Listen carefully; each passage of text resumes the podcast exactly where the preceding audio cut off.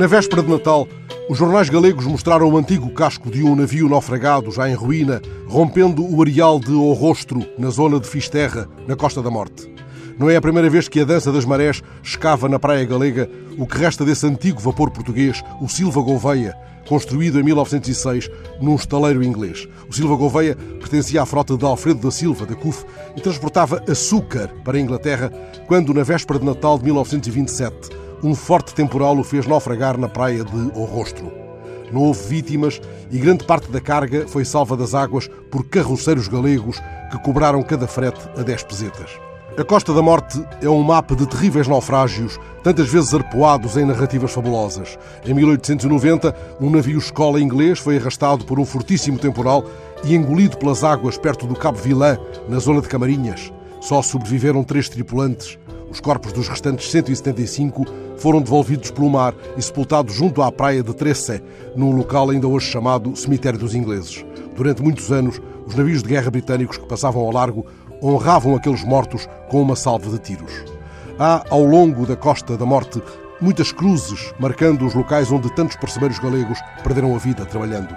E a todo o passo, escutamos histórias de saques e de navios atraídos para a morte por luzes enganadoras. Mas há igualmente formidáveis histórias de salvamentos e algumas delas persistem na espuma da lenda e em pedra de fé. Mochia é um dos mais apaixonantes lugares da crónica dos naufrágios de toda a costa galega, com o seu santuário da Virgem da Barca, um templo erguido nos rochedos batidos pelo mar. A tradição conta que ali chegou, na sua barca de pedra, a Virgem que visitava o apóstolo Tiago. Os rochedos sobre os quais se ergue o templo seriam os restos dessa barca e teriam propriedades milagrosas. Um deles, a pedra de abalar, oscila levemente quando é pisado por uma pessoa sem sombra de pecado. Lembro-me da conversa de André Cunha, então repórter da TSF, com o grande escritor galego Manuel Rivas, numa das praias mais atingidas pelo derrame do Prestige. E lembro-me do naufrágio do Palermo e dos mil acordeões dados à praia no romance O Lápis do Carpinteiro. Neste magnífico romance de Rivas, um pintor vai desenhando com o lápis do carpinteiro, seu companheiro de prisão, a história de Daniel Labarca, o médico republicano, e de tantos outros resistentes nesses dias iniciais da Guerra Civil. Há ali perto uma casa onde vivem duas irmãs, a vida e a morte, tão inseparáveis. E há o mar de tantos naufrágios. Uma noite, um navio carregado de acordeões naufragou e a tempestade desfez as caixas que embalavam os instrumentos. O próprio mar, na sua dança intempestiva, fez soar os acordeões que na manhã seguinte jaziam no areal.